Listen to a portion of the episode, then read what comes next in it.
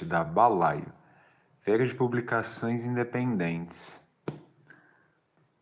Com Balaio, pretendemos fomentar um fértil cenário para a troca de saberes e interações entre artistas do cenário de publicações independentes e potenciais públicos com interesse nessa produção.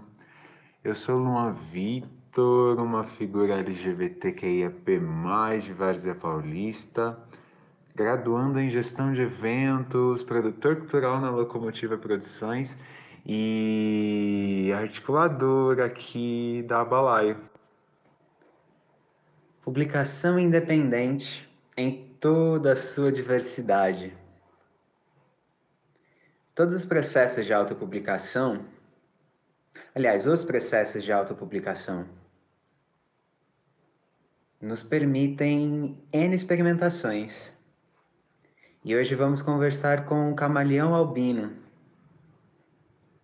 Camaleão é publicador independente de Jundiaí, filósofo, artista, ativista cultural tem publicados os livros Rai. Também participou da construção do Sinestésico.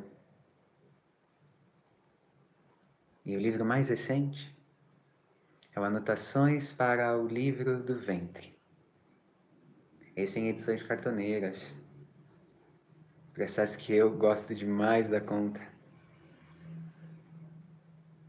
Bom, Camaleão, olá, olá, olá, bem-vindo a mais esse episódio do podcast, deste podcast, Projeto Balaio. Camaleão, comenta com a gente.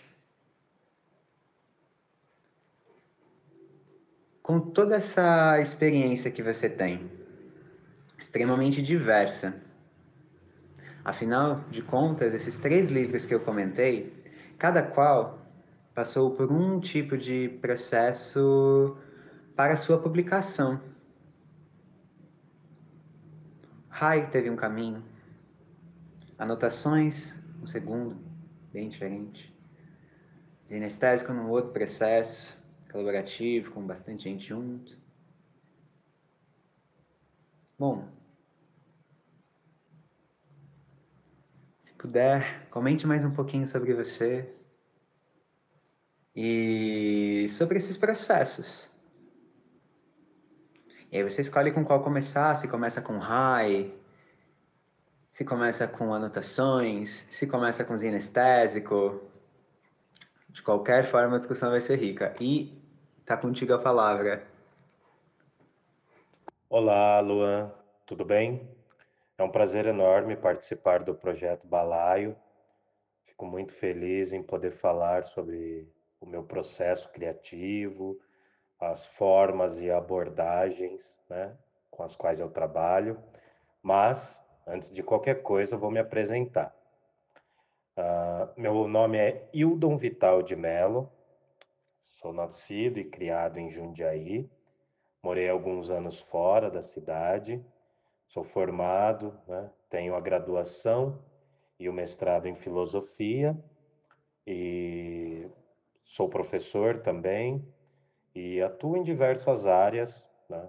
dou aulas em, eu dou aulas para diversos públicos e bom, a escrita ela sempre apareceu para mim né, como um, um ponto de inflexão, porque eu não, não pensava em ser escritor desde jovem, desde pequeno.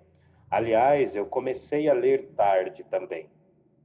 E uma das coisas que mais me interessa hoje, pensando a escrita, é justamente a diversidade de formas, métodos, abordagens, estilos. Eu gosto dessa variação e eu acho que o meu codinome já contribui um pouco com isso. Né? Eu me coloquei essa, essa figura né, poética de camaleão albino justamente para brincar com essa possibilidade de formas e ao mesmo tempo com as limitações das fórmulas, né? Uh, basicamente, um camaleão ele tem várias cores, ele tem várias possibilidades aí de tons, matizes e, e outras coisas, né? Uh, e um camaleão ele serve basicamente para se disfarçar. Ele consegue, ele tem essa capacidade do disfarce.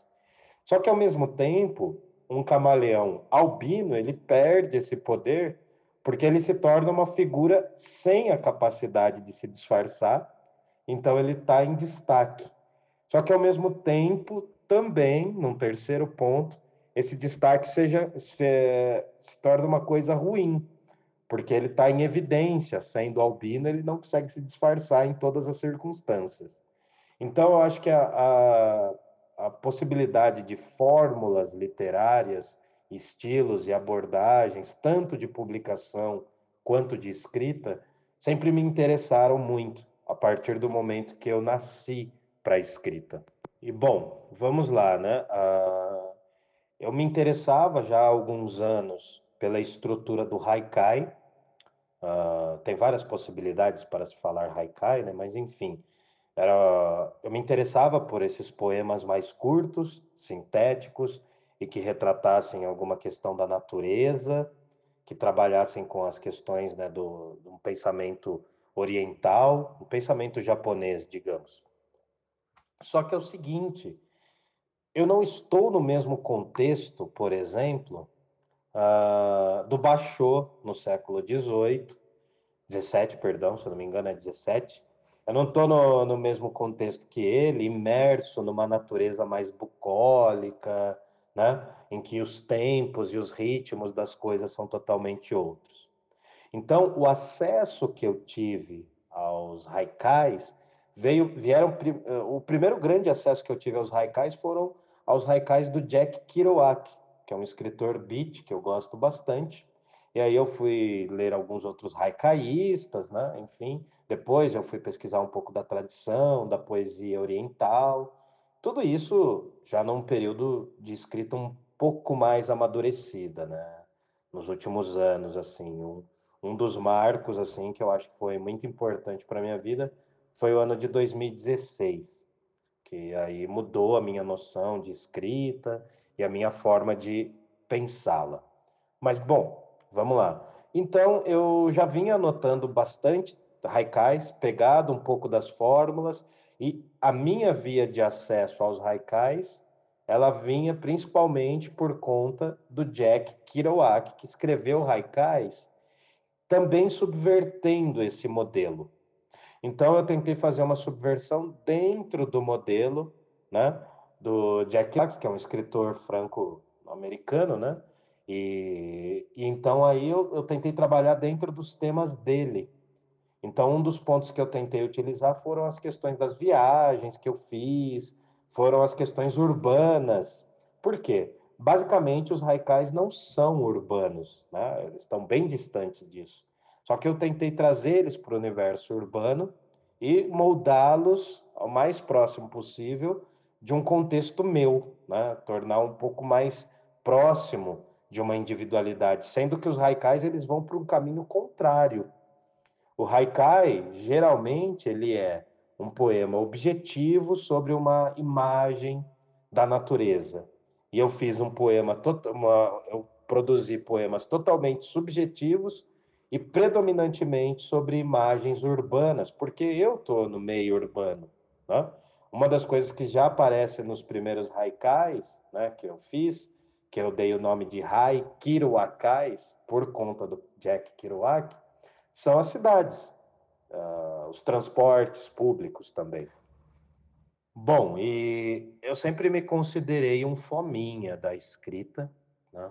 A partir do momento que eu comecei a ter alguns jorros criativos, eu estava lendo bastante, além de ler bastante coisas assim que eram já do, do mundo acadêmico, já eram da filosofia e dessas questões mais próximas aos meus estudos universitários, eu sempre, desde quando entrei na universidade, um, alguns anos antes, eu já demonstrava muito interesse pra, pela literatura, em conhecer textos e obras, enfim.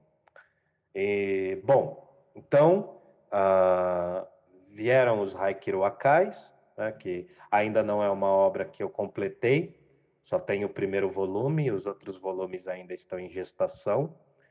E quase que coincidentemente veio o Zinestésico, que era uma, uma ânsia que eu tinha e ainda tenho, pretendo retomá-la nesse ano de 2021, que é uma proposta de fazer um zine, né, trazendo poetas jundiaienses, né, as mais diversas formas de manifestações artísticas. E eu e um amigo meu, a gente tinha essa ideia, deu um certo trabalho para executar e saiu o Zinestésico 00, Jundiaí não tem heróis, né, fazendo uma sátira com a cidade. E ali a gente colocou quatro poetas, mas é uma voz muito limitada, né? Uh, foram apenas quatro poetas homens, enfim.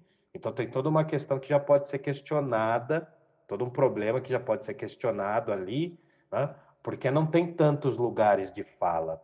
Eu queria ter colocado mais, só que não foi possível.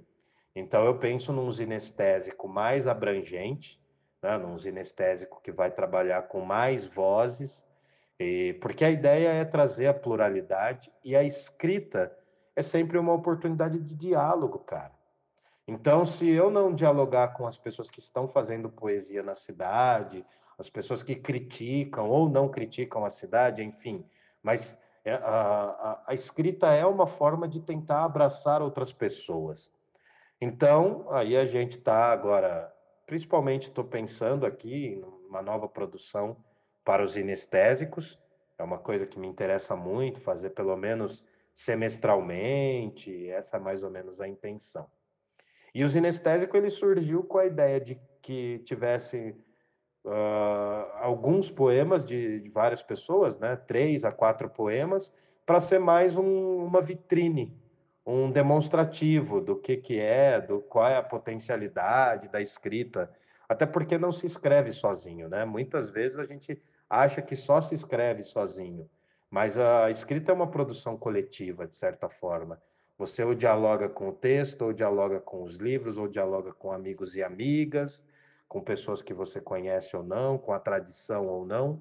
Então, a ideia do zinestésico é justamente essa oportunidade de ser uma vitrine da cidade, né? E também trazer a ideia de uma poesia alternativa, não uma poesia oficialesca, uma poesia que está totalmente aliada com as questões né, instituídas da arte e da cultura da cidade. É justamente para ser, a gente falava, né, eu e um amigo meu, o Mihael, o MK, a gente conversava e brincava muito que uh, o sinestésico tinha que ser quase como uma briga de pivetes, assim, uma briga de moleque, né, para dar uma provocada na cidade e também produzir, buscar pessoas que produzem. Bom, e agora trazendo anotação, anotações para o livro do ventre, aí é interessante, eu vou ter que dar uma pequena volta né, na história, vou ter que contar a gestação da ideia, porque o que aconteceu? Em 2016, eu, eu fui selecionado né, no final de 2015 e me tornei e participei, né, entrei no doutorado em História na USP. Só que era tão louca a coisa, porque o meu projeto de doutorado na USP, em História, era sobre filosofia. E dentro da ideia que eu queria trabalhar, né, com a filosofia do Friedrich Nietzsche, né, que era, já era um cara que eu estudava desde o mestrado e desde a iniciação científica na graduação, uh, dentro de, desse estudo, eu queria trabalhar com as cartas, que era um gênero pouco explorado dentro da obra do, do do Nietzsche. Então já era uma coisa de fronteira. Você pode perceber aí que não começou com a escrita o meu interesse pelos lados fronteiriços da produção literária, da produção escrita. Eu acho que escrever é trabalhar com as fronteiras. E aí o que, que acontece? Quando eu entrei no doutorado, foi muito engraçado, porque a sensação que eu tinha era que eu não ia terminar o doutorado, e foi o que aconteceu. Uh, logo em 2016, eu me voltei muito para a literatura brasileira contemporânea, comecei a ler muita coisa, assim, não só dos mais antigos, né, como Clarice, Lima Barreto, mas eu leio os contemporâneos mesmo. Né? Eu fui ler, eu li muita coisa de Lourenço Mutarelli, coisas que eu não conhecia. Fui ler o Ferrez, que tem o livro Capão Pecado, que é, é icônico.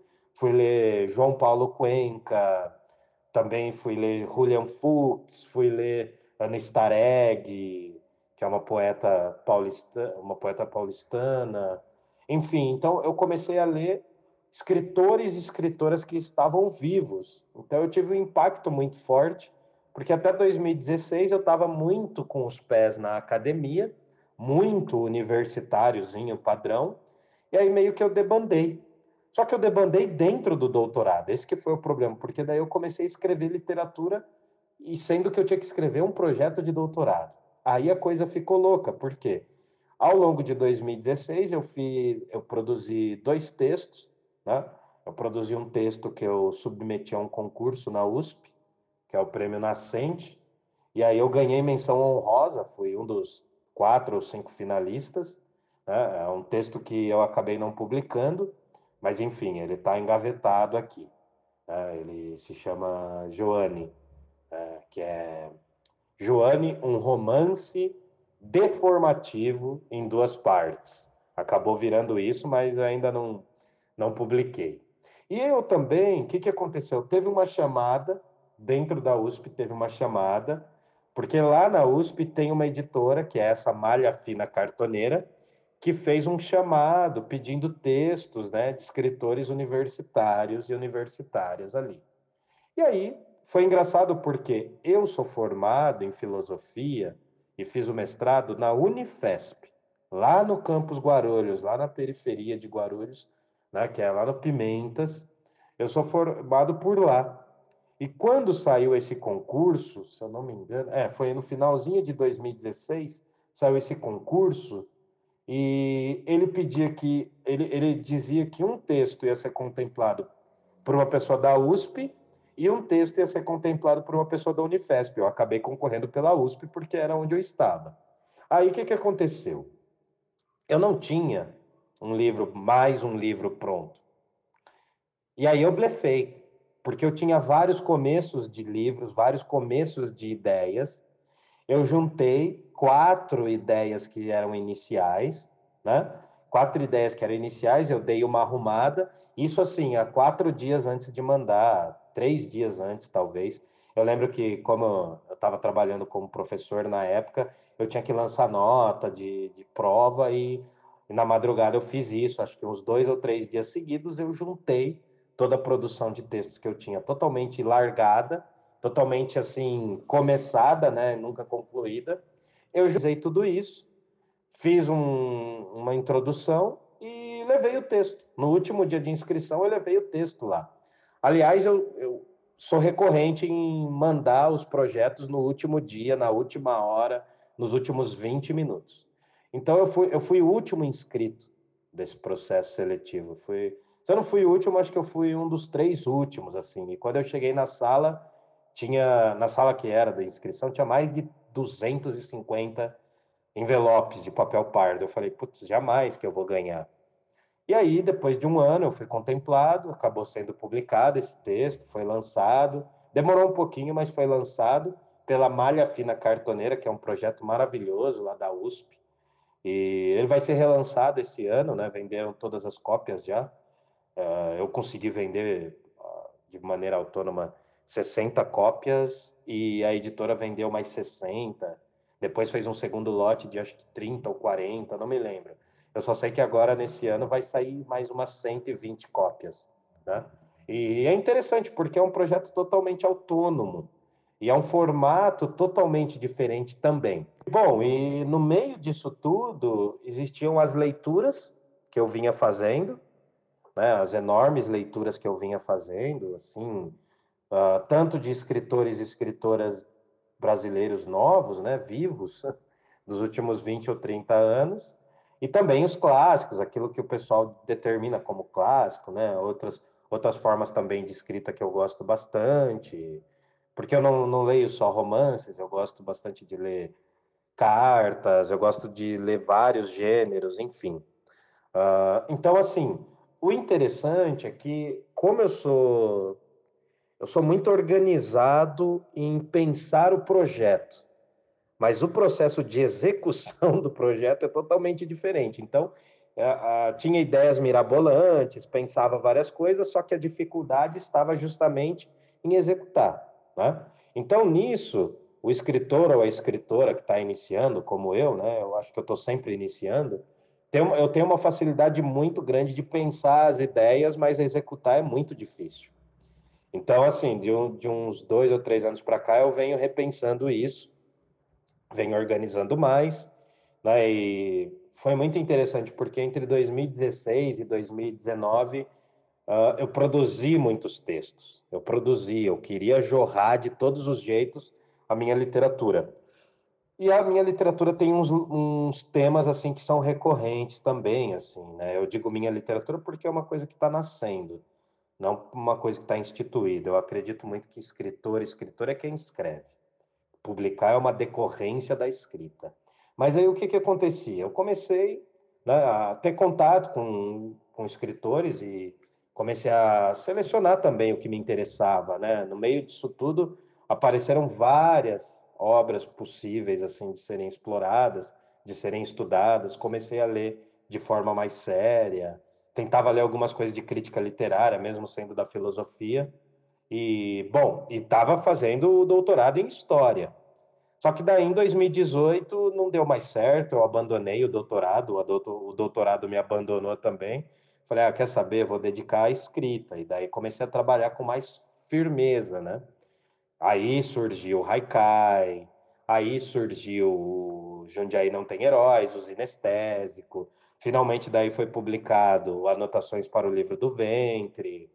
Então, assim, começaram a aparecer coisas, eu comecei a a ganhar alguns pequenos concursos, comecei a frequentar as feiras independentes. Então eu saquei a cena, né? Isso tem, isso é interessante para o escritor ou a escritora que está começando, né? Independente da forma, do gênero, você tem que segmentar, você tem que ter um perfil. E o meu perfil é de fronteira. Então, assim, teve, ocorreram algumas outras coisas que foram muito interessantes. Teve uma coisa legal, porque no meio desse processo todo, eu, eu, eu participei de uma oficina literária em São Paulo, pela Casa das Rosas, em 2017. Eu fui contemplado com uma das vagas, né, uma oficina gratuita, que era lá da Casa das Rosas, e, e aí eu entrei em poesia. Só que eu queria ter entrado em prosa, mas acabei entrando em poesia. E 2017 foi um ano que eu escrevi muita prosa, muito embora estivesse fazendo uma oficina de escrita, de produção literária na área da poesia. Aí, tal, eu comecei a sacar um pouco mais a, a cena, né? Olha só como as coisas são interessantes. Em 2016, né, tá meio confuso, mas eu vou explicar. Em 2016, eu entrei no doutorado na USP em, em março de 2016. Uh, ah, no meio do ano, eu tive contato com muita no meio do ano eu tive contato com muita literatura brasileira contemporânea, eu revi meus conceitos, comecei a escrever absurdamente e largar o doutorado de mão. Em 2017 eu passei nesse concurso para fazer parte da, de, de uma oficina literária de poesia, muito embora eu quisesse prosa. Fiz esse, esse curso ao longo de um ano, refinei um pouco a minha forma de escrever, comecei a ter contatos, comecei a perceber novas influências. E aí, em 2018, eu vi que o doutorado não era para mim, e ao mesmo tempo eu estava escrevendo muitas outras coisas, e teve um acontecimento também que foi muito determinante entre 2017 e 2018, que foi eu começar a frequentar as batalhas de rima aqui em Jundiaí. Há uma batalha muito interessante que é o duelo do Bronx. Eu já havia levado alguns dos caras que batalham no duelo do Bronx, eu já havia levado eles na escola onde eu dava aula. E aí, numa coincidência, numa madrugada aí que a gente estava perambulando pela rua, não era bem uma madrugada, mas era num começo de noite. Aí a gente acabou chegando ali na ferroviária e vendo a batalha de rima aí. Ter frequentado as batalhas de rima, né, como ouvinte, como aluno, eu fui lá como estudante, eu comecei a ouvir, percebi uh, a ideia não era escrever como o pessoal da batalha de rima, mas a ideia era ter essa postura que eles têm em relação às artes, em relação ao que eles produzem. Então aí tive uma nova escola, né? Larguei o doutorado em 2018, frequentei uh, durante um ano e meio, acho que foi entre o final de 2017, meio de 2017, para ser mais sincero, até o final. Não, não, perdão, estou muito confuso. Foi no final de 2017 e entre 2018 e 2019 eu frequentei bastante as batalhas, né? Eu ia quase todas as sextas e era interessantíssimo ouvi-los, né? Ouvir as pessoas, a forma como eles trabalhavam a, a poética, a forma como eles eles dialogavam, eles produziam arte. Então foi uma grande escola para mim. Tudo isso eu fiz com um grande irmão de escrita meu, que é o Mihael, né? O MK, que também depois lançou livro, também participou do clipe, enfim. Então, 2018 foi um ano muito interessante para mim, porque eu comecei a absorver novas poéticas, novas possibilidades. E aí eu fui amadurecendo, né? Conforme eu via as coisas publicadas, eu tenho essa fissura pelo papel. Então, conforme eu via as coisas publicadas, eu ficava mais contente. E aí dava mais ânimo também para trabalhar, né? Depois Há também os desânimos, porque até então, né, desde 2016, que eu senti mais fortemente esse, é, essa questão da escrita, até o final do ano passado, né, 2020, esses quatro anos e pouquinho, vai, porque em 2015 já estava começando a escrever bastante também. Uh, entre final de 2015 e final de 2020, eu estava trabalhando como professor. Então eu não tinha tempo assim suficiente para escrever, para me dedicar só à escrita, né? Não tinha condição. Tinha sempre que dividir, né? Então, essa é uma, da, essa é uma das características da minha escrita. Eu sempre marco o fato de ter vindo, primeiramente, do operariado. Eu fui um trabalhador braçal, né? Fui ajudante de caminhoneiro, depois fui ajudante geral em fábricas, depois que eu fui para a universidade. Então teve todo um processo de amadurecimento de vida, de perspectiva aí, né? Depois na universidade eu fiquei encantado, depois também chegou aquele momento que eu vi que não era aquilo, e aí foram mudando as minhas expectativas, e aí eu voltei para a escrita. Aí o que acontece? Durante a universidade eu escrevi de forma acadêmica, escrevi bastante coisa, foi lá onde eu aprendi a escrever, mas eu tive que desaprender a escrita mais acadêmica para entrar numa escrita mais literária, né? Tanto da poesia, do conto, do, do, do soneto, coisa que eu já escrevia, né? Soneto, soneto eu já escrevi antes da universidade, eram péssimos sonetos, mas enfim. Então, todos esses trabalhos, eles sempre me ensinaram muito. Então, perceba aí, Luan, que sempre foram formas fronteiriças, sempre me interessei um pouco por ficar no limiar das coisas. Então, quando eu entrei na escrita definitivo, que eu julgo para mim em 2016, de lá para cá eu já venho trabalhando bastante coisa. E bom, não sei se eu estou falando demais, mas eu estou falando. Acontece que no começo de 2020 eu queria me dedicar à produção de textos em jornais eletrônicos. E aí acabou que começou a sair. Né? No meio do ano, teve a pandemia, ninguém esperava, né? Mas, enfim, foi um plano que eu consegui amadurecer justamente por conta da pandemia. Aí eu passei a escrever para pequenos jornais locais aqui, tenho trabalhado bastante a escrita, e eu utilizo essa ideia de escrever para os jornais como um laboratório. É ali que eu estou gestando a minha escrita agora. É quase uma forma pública, né, de, de, de, criar, de gestar os textos. Mas conforme eu vou escrevendo, vão surgindo projetos, vão surgindo ideias. Participei no final de, 2000, de 2020, eu participei de alguns concursos, eu atingi alguns prêmios, enfim.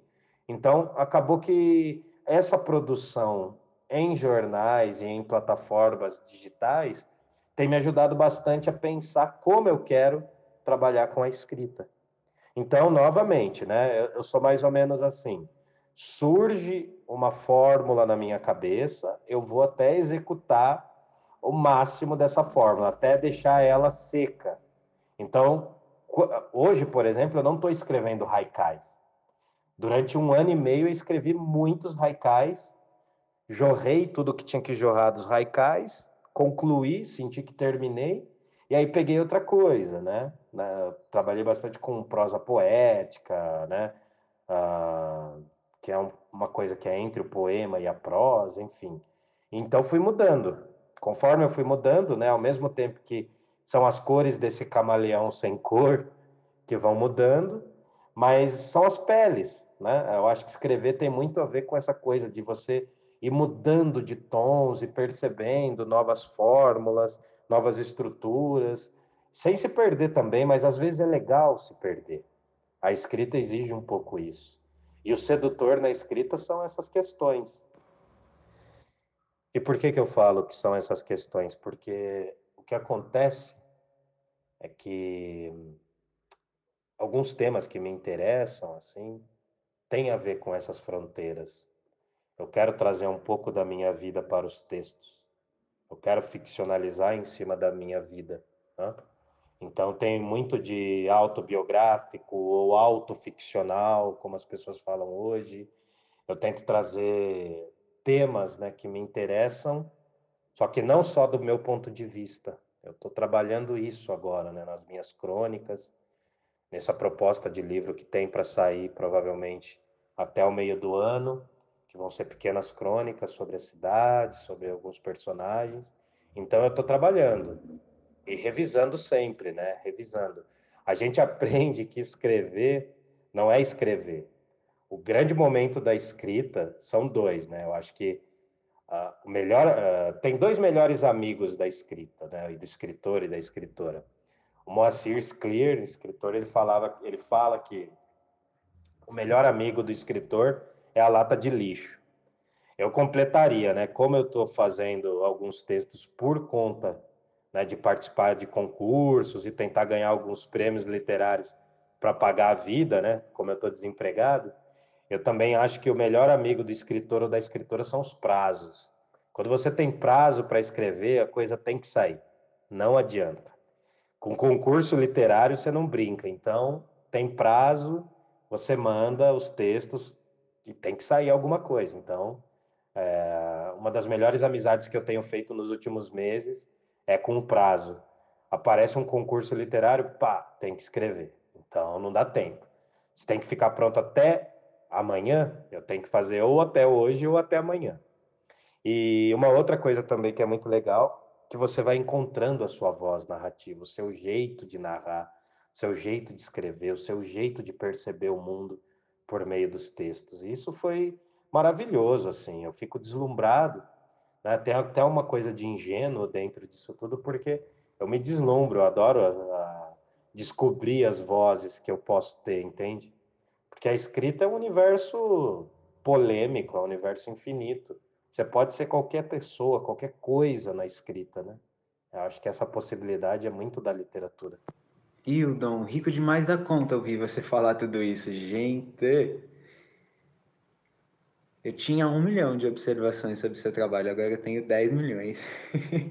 a gente.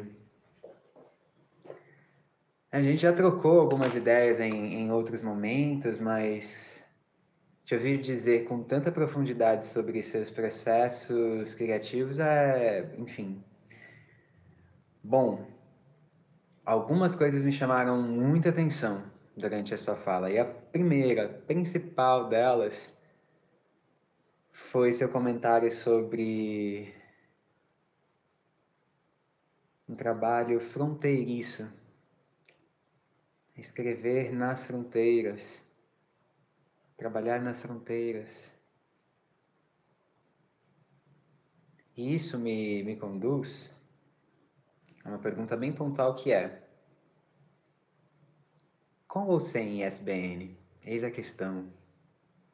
Alguns dos seus títulos têm ISBN, outros não têm.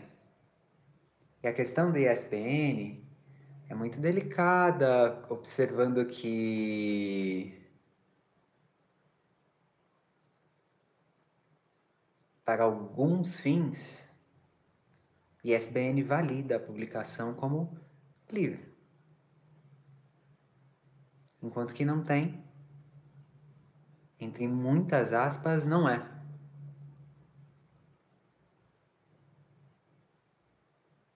Dentro do projeto, observando a riqueza e a diversidade e as potências da publicação editorial independente, ter ou não ISBN não se faz tão relevante. A menos esse é meu ponto de vista. E ainda mais entendendo que essas escritoras vivas, esses escritores vivos,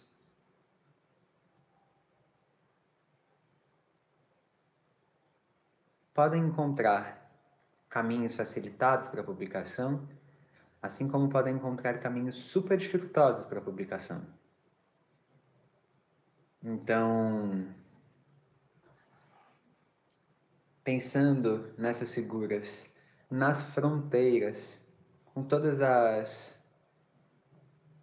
facilidades, mas também dificuldades da autopublicação, ter ou não ISBN pode ser uma discussão interessante, assim. Você comenta um pouco sobre quais são as suas percepções sobre esse assunto em específico, ter ou não ter ISBN, fazer um livro, fazer uma zine, e o que você entendeu, percebeu como potenciais diferenças nesses processos. E se puder, engancha nesses, nesses seus próximos comentários sua ótica sobre a cena da publicação independente como possibilidade profissional. De certa forma, você acabou tocando nesse assunto, mais discretamente ou mais explicitamente em alguns momentos. Então é isso. Conta pra gente suas impressões. Então, a figura do, do escritor, da escritora, do poeta, da poeta, do artista, da artista, atriz, enfim, inúmeras possibilidades do músico, da musicista, já é uma figura fronteiriça no nosso país, né? Ah, se a gente for observar bem, se nós olharmos bem, a gente já vê que é uma figura complicada de se avaliar, né? São figuras complicadas de se avaliar. Mas vamos lá. Uh, eu, de uns anos para cá, eu, eu, tenho o intuito, né, de, de ser publicado, de trabalhar mais sério. E o interessante é assim, eu não pensava em ser escritor quando era garoto. Quando era pequeno, eu não imaginava, gostava de escrever na escola, mas eu não imaginava que eu ia ser escritor ou tentar viver da arte ou me sustentar com alguma coisa. Ainda não consigo me sustentar só com os meus textos. É um projeto aí que vai mais um tempo, acho que não é para agora. Mas o que acontece, e o que eu acho muito interessante, é que no meio desses processos, né, eu, eu costumo brincar, eu acho essa analogia muito boa, é por isso, inclusive, que o meu livro se chama Anotações para o Livro do Ventre. Eu costumo brincar e utilizar a imagem da gravidez. Eu acho muito interessante a gente pensar que todo artista, toda artista é um ser que está gestando seres. Né? E nessa gestação tem mortes, tem crianças prematuras, tem natimortos, tem crianças que goram, crianças que vingam, crianças que dão certo. Então, toda produção artística, ela é feita por um grande processo de, de frustração. Eu hoje eu consigo entender que está no pacote se frustrar. Antes era um pouco mais difícil entender isso, a gente quer porque quer, né? Poxa, eu queria estar sendo publicado pela maior editora do Brasil e ela está divulgando meu, meus textos em todos os cantos do país e quem sabe cinco ou sete idiomas para serem traduzidos os meus textos. Adoraria, mas eu estou fazendo o que eu consigo agora e estou trabalhando bem, assim, com muito, com muito empenho no que eu consigo agora. Então, o que ocorre? O ISBN ele não me seduz tanto.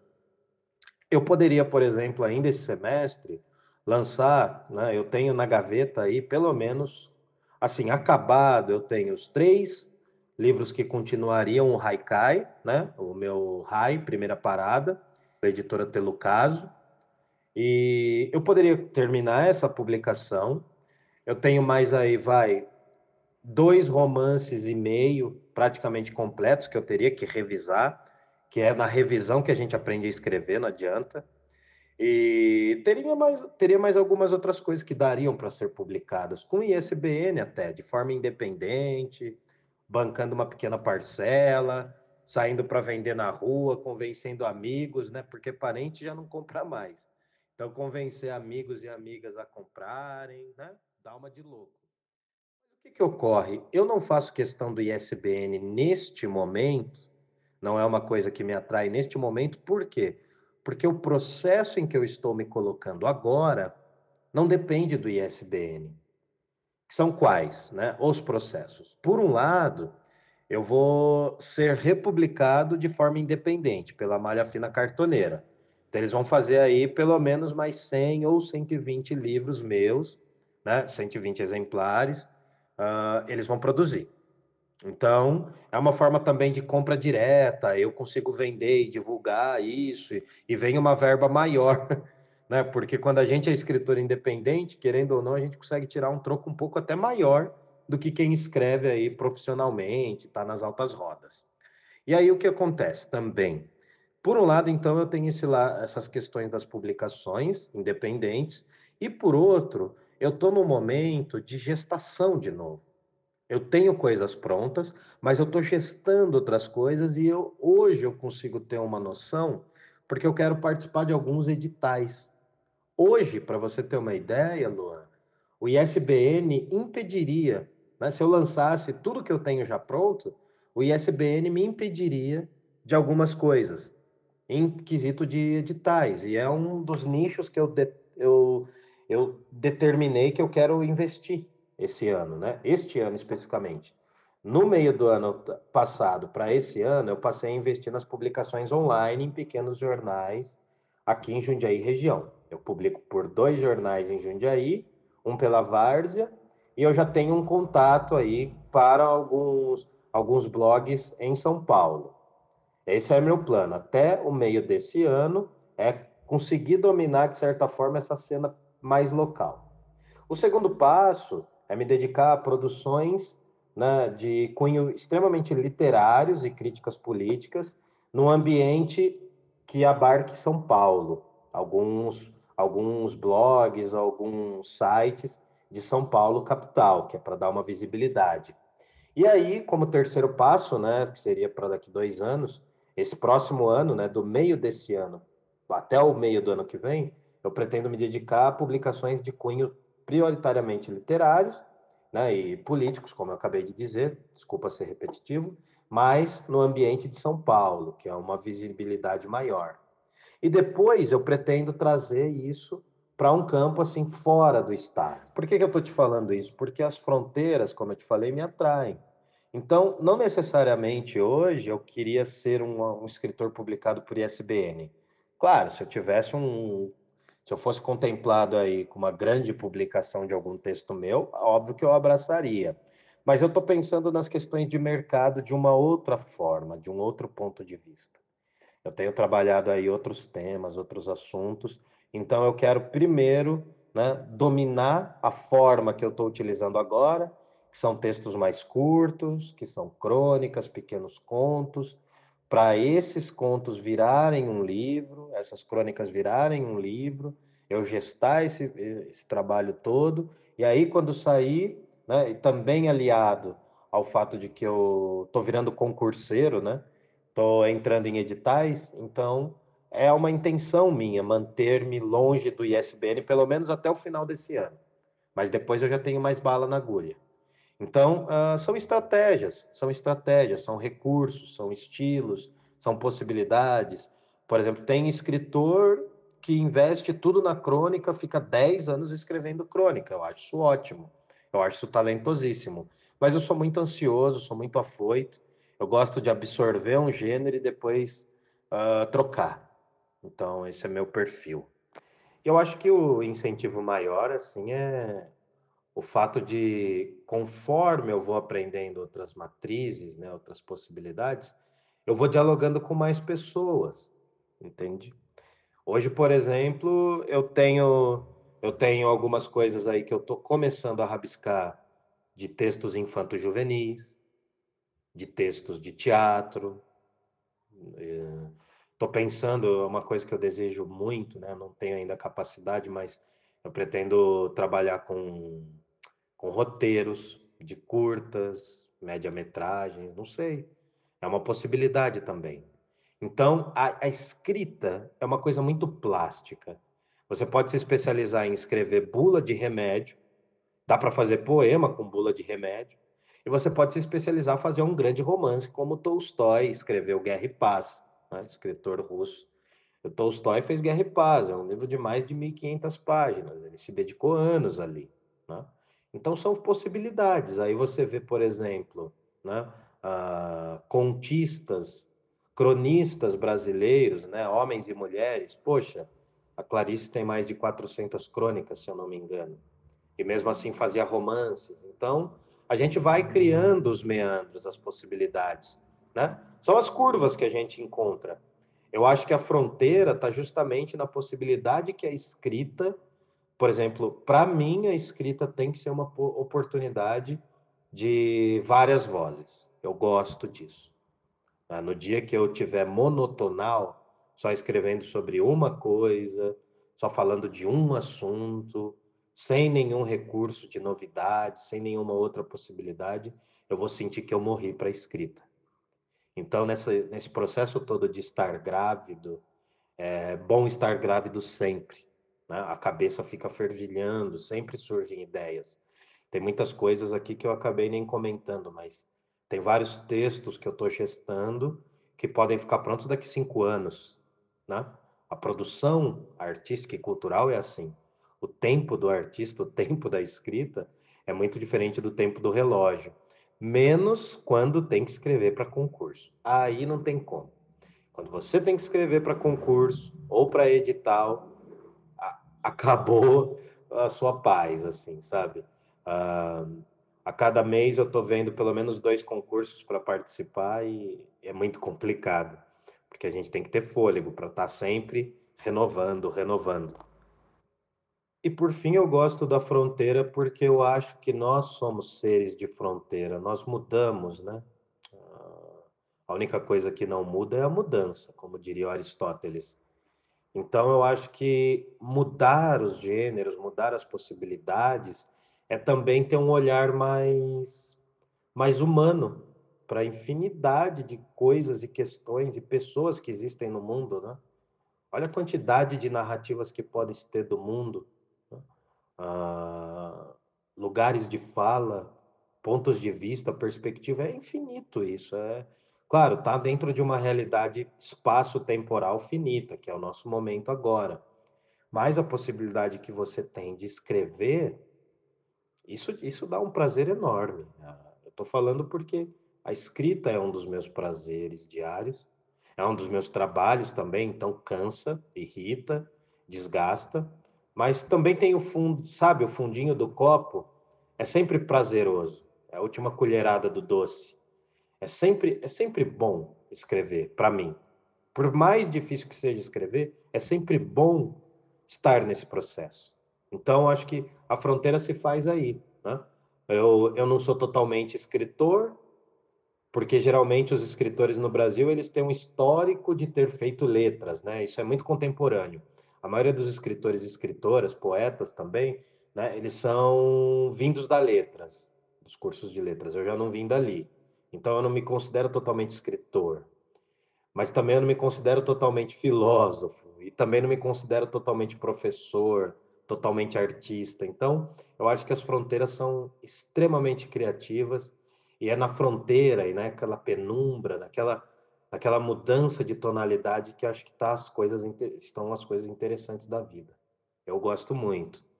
Eu sofro para escrever, não é fácil, me irrito muito, mas escrever me proporciona uma, uma coisa muito legal, que é experienciar outras vozes além da minha. Bom, que eu refleti ao ouvir tudo isso. Tive a certeza, na verdade, que um você é uma figura muito diversa dentro dos seus processos. Isso é ímpar, ímpar, ímpar. Diversos processos de ressignificação poética, construções a partir de memórias, o trânsito entre linguagens possíveis para a publicação, seja enquanto conteúdo, seja enquanto formato você tem haikais. Você organizou uma coletânea. Com Zine participou de coletâneas. Vislumbra outros mundos possíveis, os quais você ainda não tateou, mas já se prepara para tatear. E percebo você como uma figura que mergulha muito profundamente nos processos da autopublicação.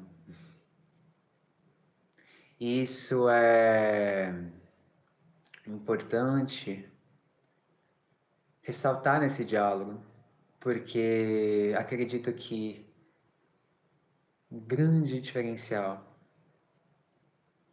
para artistas da publicação independente é um forte conhecimento sobre esses processos que você tem conhecido. Conhecerá com mais profundidade à medida que as experiências e experimentações acontecerem contigo. E percebo você disponível a, a percebê-las perceber todos esses detalhes que, que compõem a construção destes objetos, essa gestação que você trouxe. Eu podia mergulhar em outras milhões de perguntas e assuntos aqui, mas estamos nos tempos finais deste episódio do podcast Dom. A gente vai ter que fazer um outro episódio. É para continuar com mais profundidade, não é? Eu ainda queria perguntar umas coisas aqui, mas puxa, me lembro uma vez de você ter comentado sobre alguns processos da diagramação do RAI. Foi assim, rico demais da conta de ouvir, foi muito bom. Você comentando que, que em diálogo com o editor, percebeu que a diagramação do livro podia se dar de uma outra forma, para ter mais economia na produção e aí vender com preço mais baixo, e aí conseguir vender com mais facilidade e velocidade e alcançar mais gente, porque você publicaria em maior volume. Enfim, sacadas, sacadas super peculiares, potentes, necessárias para publicação independente. Vendo a publicação independente como expoente, né, apesar de talvez muita gente ainda pense né, que a produção em grande massa seja sinônimo de produtos de baixo valor de venda. É só a gente entrar nas grandes livrarias para perceber que não. Em contraponto, a cena a publicação editorial independente nos mostra que é possível, né? Encontrar ferramentas para termos produtos mais acessíveis, acessíveis não só na questão valor, ou seja, não apenas na questão de venda dos títulos, mas com outras possibilidades, como por exemplo você trouxe com os editais que financiam né, a produção e, por consequência, permitem a disseminação desse conteúdo, desse produto em outras formas que não a de venda. Tal qual o balaio fará, adquirindo uma série de títulos para doar para a Biblioteca Municipal de Várzea Paulista. Isso isso fomenta N, N, N discussões necessárias para ressignificarmos nossa relação com livros e outros produtos editoriais e outras publicações objetos e etc. E o dom agora é o momento onde eu digo agradeço sua presença enriquecedora Agradeço por aceitar participar conosco desse processo, nesse diálogo. Nós, equipe do projeto, ficamos contentes demais. Certamente a galera vai aproveitar. E aí te passa a palavra para esse tchauzinho. Na esperança de novas prosas. E lembrando, né, antes mesmo de te passar a palavra, que as publicações do Wildon estarão também nesse balaio que será entregue para a Biblioteca Municipal de Várzea Paulista. Aproveitem. Vai lá, Wildon. Eu agradeço muito a oportunidade o fato de ter sido lembrado, fico feliz. Ah, no começo e no fim da, dos processos criativos de um escritor, de uma escritora, de um poeta, de uma poeta, sempre estão pelo menos uma coisa, né, para eu não me alongar, que é o desejo de ser lido. Então eu fico muito feliz.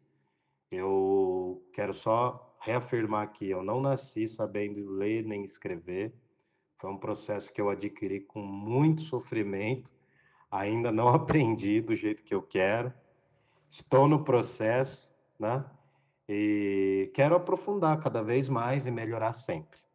E assim, há no meu horizonte também o fato de tornar a minha produção literária acessível. É por isso que eu estou escrevendo de forma né, online, digital agora, né? Tenho escrito em lugares que têm acesso livre. Então, o universo da escrita tem que ser mais acessível às pessoas, isso é fundamental. Então, a, a minha diagramação do livro Rai foi justamente, ao invés de eu fazer um livro no tamanho normal, eu resolvi fatiar um livro né, em quatro pedaços para que ele fosse vendido mais barato. Então, quem tiver oportunidade, quem tiver interesse, ah, caso encontre o Rai, aí primeira parada, né? Livrinho de Raikais, é, vai perceber que a intenção é que o livro seja um instrumento portátil, quase que uma peça de guerrilha, uma peça de, de diversão também. Então eu agradeço muito. E seguimos, seguimos na escrita, seguimos no carinho. Eu espero que esse balaio atinja todo mundo, alcance abrace pessoas que nunca tiveram oportunidade com a escrita, pessoas que tiveram poucas oportunidades com a leitura e que ele humanize cada vez mais as pessoas, porque a arte, né, ela não garante que os seres humanos sejam melhores, mas eu acho que ela garante que a gente possa ter uma noção melhor, né, nos tornar mais humanos. Eu creio nisso. A produção literária tem me ensinado bastante isso. E assim seguimos e vivemos mais uma balaiada. Esse podcast que traz um pouquinho do, do universo das publicações independentes. E nossa, vocês viram que a gente gosta de falar, né? A gente falou horrores Coisa boa, porque tem muito mesmo para falar, gente, é muito cativante. Espero que tenha sido enriquecedor para todo mundo que ouviu. E lembrando que a gente está aberto para o diálogo, viu? Qualquer dúvida, comentário, sugestão, manda um oi. feira.balaio.gmail.com ou no Instagram, o nosso arroba é feira.balaio também. Segue a gente lá. Assim vocês têm um link facilitado para os outros episódios e também acompanha o catálogo, outras dicas, conteúdos especiais e até a próxima! Projeto fomentado com recursos da Lei 14017 de 2020, Lei Aldir Blanc, no município de Várzea Paulista.